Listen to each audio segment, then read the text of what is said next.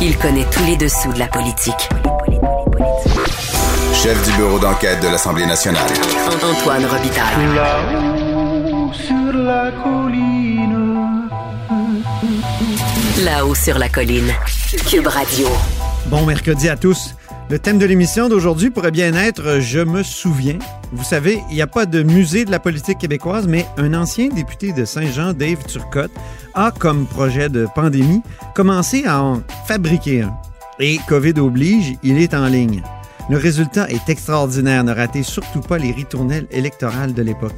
Monsieur Turcotte nous parle donc de son projet et de sa première exposition qui porte sur les élections de 1970. Mais d'abord, mais d'abord, il y a dix ans, mon prochain invité m'accordait une entrevue qui allait faire date.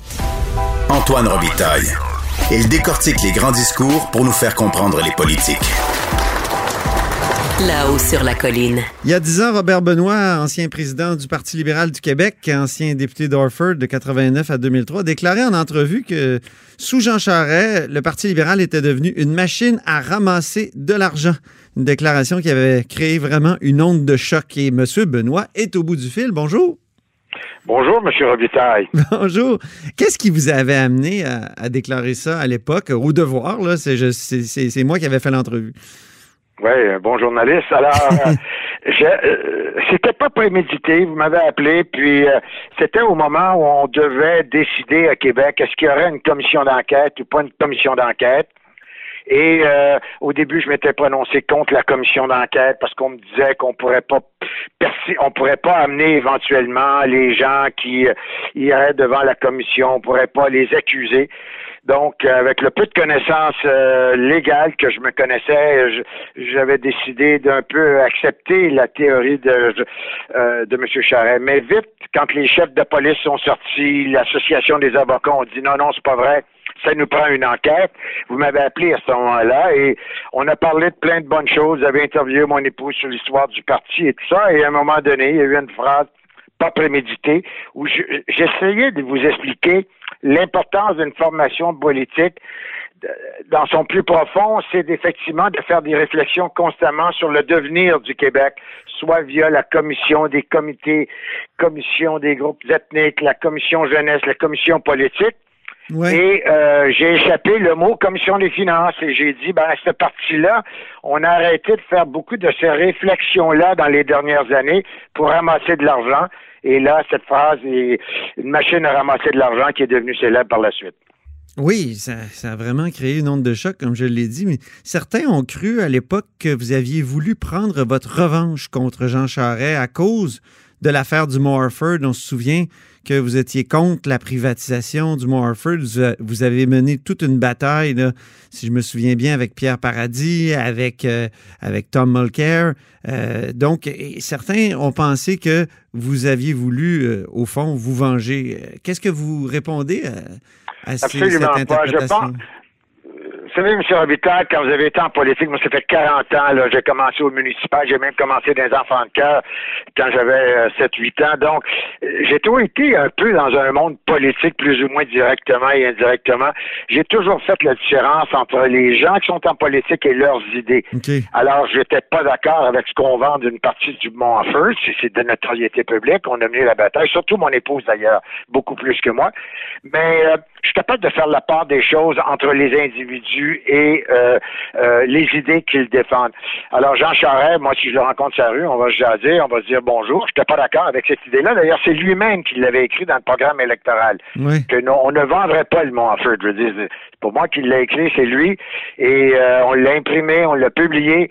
Alors, je lui demandais d'être conséquent avec ses écrits et euh, ce qu'il n'a pas voulu faire. Mais l'un, on a essayé effectivement d'associer l'un à l'autre, et je vous dis franchement qu'il n'y avait rien là-dedans de vengeance ou quoi que ce soit. D'ailleurs, le temps va, va nous donner raison sur toute la ligne. Il va être démontré que le Parti libéral était une machine à ramasser de l'argent. Il va aussi être démontré qu'on ne doit pas vendre le parc du Montford.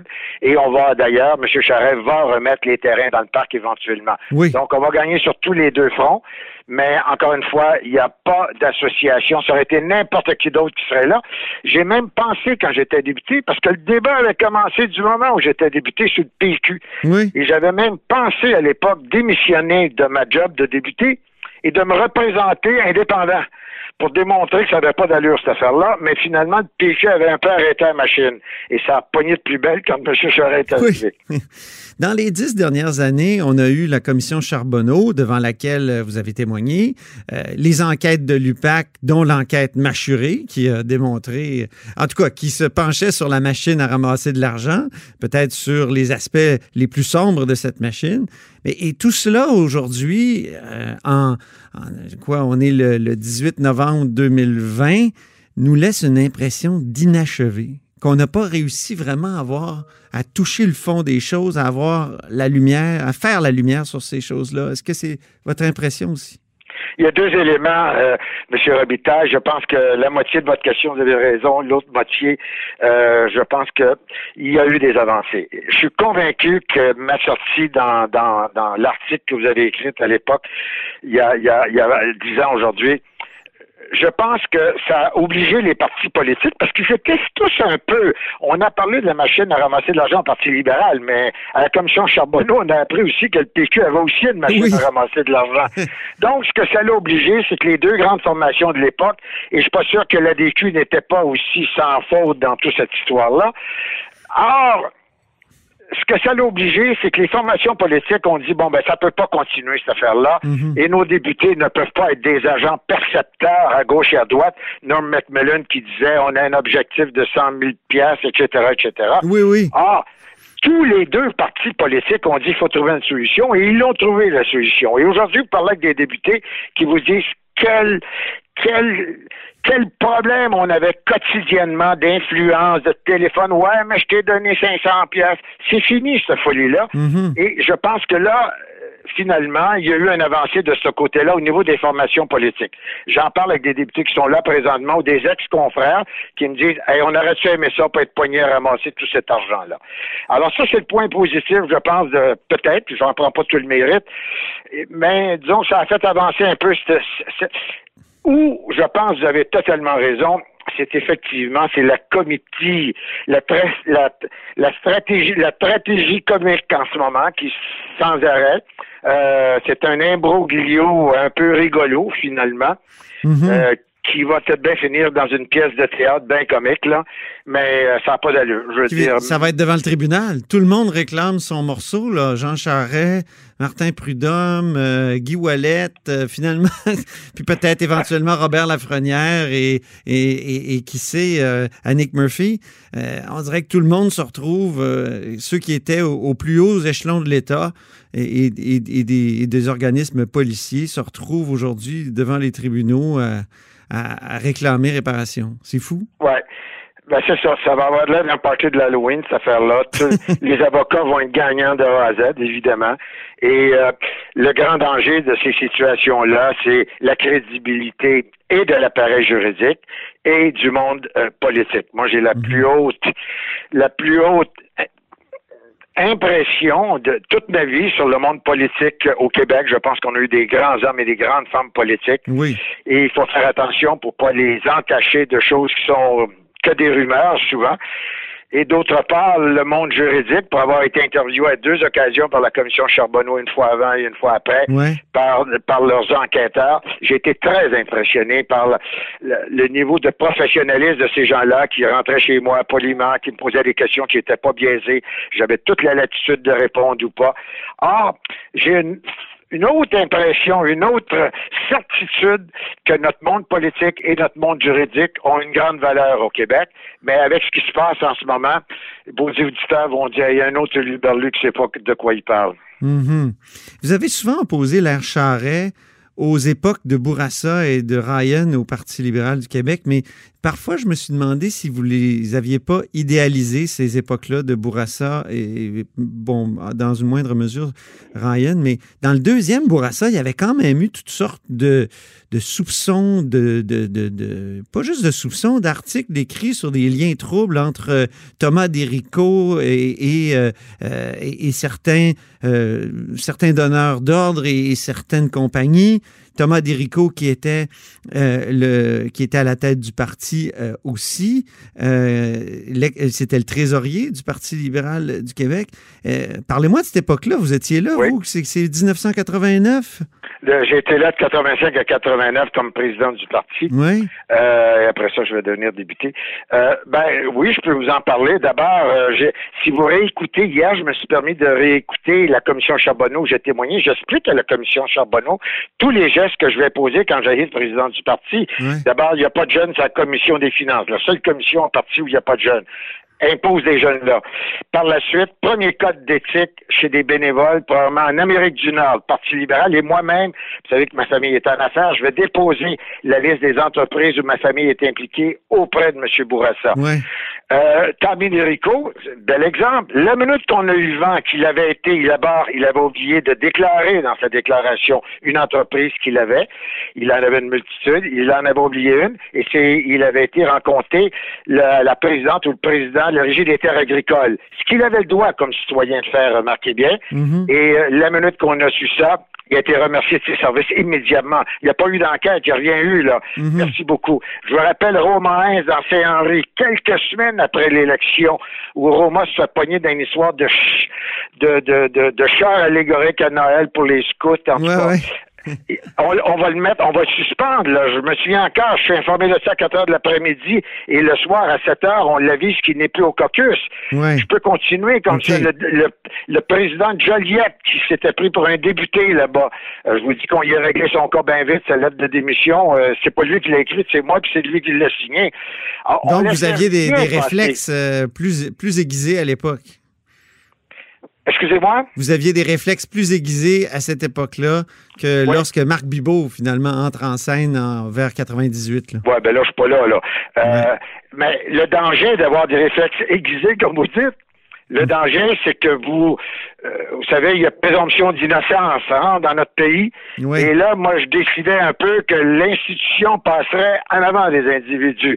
Alors, quand j'ai décrété que Roma ne serait plus membre du caucus, avec le premier ministre, évidemment, à ce moment-là, il y, a- un coup qui est pas correct pour Roma. D'ailleurs, plus tard, le juge va dire, pauvre Roma, bon, t'as pas une bombe atomique de luminosité, mais il était pas vraiment coupable.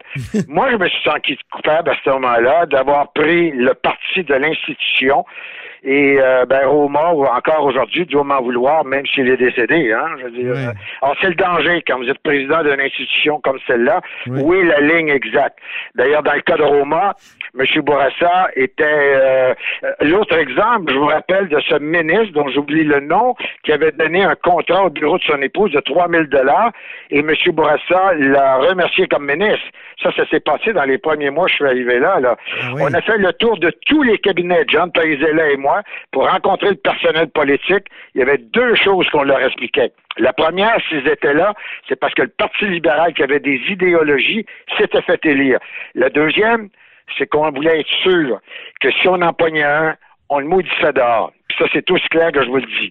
Alors, euh, on a fait le tour de tous les ministères, on a rencontré tout le personnel politique et le message était le même jour après jour. Euh, alors, on laissait rien passer, rien passer. Mhm. Après les dix ans qu'on vient de vivre, pensez-vous que le Parti libéral du Québec a compris et revenu à ces réflexes-là avec Dominique Anglade? Je pense que oui. D'abord, il n'y a plus de problème de financement. Je vois sur leur site, là, envoyez-nous 10 piastres. Ça ressemble à l'époque Ryan, les soupers de spaghetti. Ça, ça me plaît bien. Et euh, je pense qu'elle a mis en place un certain nombre de mécanismes de réflexion, sondage, commission politique. Je pense que cet aspect-là, j'ai assisté moi-même à Sherbrooke un, un genre de petit souper, là, euh, je ne sais pas, 5 piastres, où Mme Anglade était là. Et j'ai eu l'impression que oui, on revenait à, à- à nos principes de base. Un parti qui écoute les gens, un parti qui regarde en avant. Et puis, c'est pas évident en ce moment d'être euh, dans l'opposition, j'en suis bien conscient. Vous qui avez toujours euh, eu des combats verts, des combats environnementaux, parlez-nous de votre dernier, le lac Memphremagog. Euh, qui serait une poubelle pour une compagnie américaine? Oui, ben, lac Massaméga, comme vous savez, un, un, un, quart du lac est aux États-Unis et trois quarts est au Canada. Par contre, les trois quarts de l'eau vient des États-Unis. Et à la tête du lac, dans le Vermont, il y a un seul site de déchets. C'est un mont, c'est immense. On parle de 35 000 camions de déchets qui déversent leurs déchets. Euh, et le site est à quelques pieds du lac Memphremagog. Et on, vous savez, il y a du jus de poubelle qui sort d'un site de déchets. Ben oui, du Ah, il y a 52 000 gallons par jour qui sont pompés et qui étaient traités dans, un, une usine de Newport bâtie il y a 40 ans, qui n'est pas adéquatement fait pour traiter ces produits chimiques-là. Alors, on est en on est en grande bataille. Tous les politiciens du coin, ministre fédéral, député, euh, Denis Paradis a été très impliqué dans cette bataille-là. Et j'ai été un peu le porteur de dossier. On a gagné récemment face à la compagnie un moratoire de quatre ans oui. où euh, ils ont arrêté de jeter le jus de poubelle dans le lac Memphremagog. Et euh, on me dit que le 10 décembre, les députés du coin, les maires vont se réunir suite à, à des interventions là, que le groupe Memphremagog Conservation fait. Très bien. Ben, Robert Benoît, merci infiniment pour avoir commémoré avec moi cet article, ce célèbre article de 2010. Merci, Et puis, euh, M. Robitaille. Les bons bien. journalistes nous rapportent très bien les choses. Alors, Ça s'intitulait Le PLQ, une machine à ramasser de l'argent selon son ex-président. C'était le 18 novembre 2010. Merci beaucoup. Bonne journée. Merci. Merci. Robert Benoît est un ancien président du Parti libéral du Québec, ancien député d'Orford de 1989 à 2003. Il nous parlait en direct de l'Estrie. Vous êtes à l'écoute de là-haut sur la colline.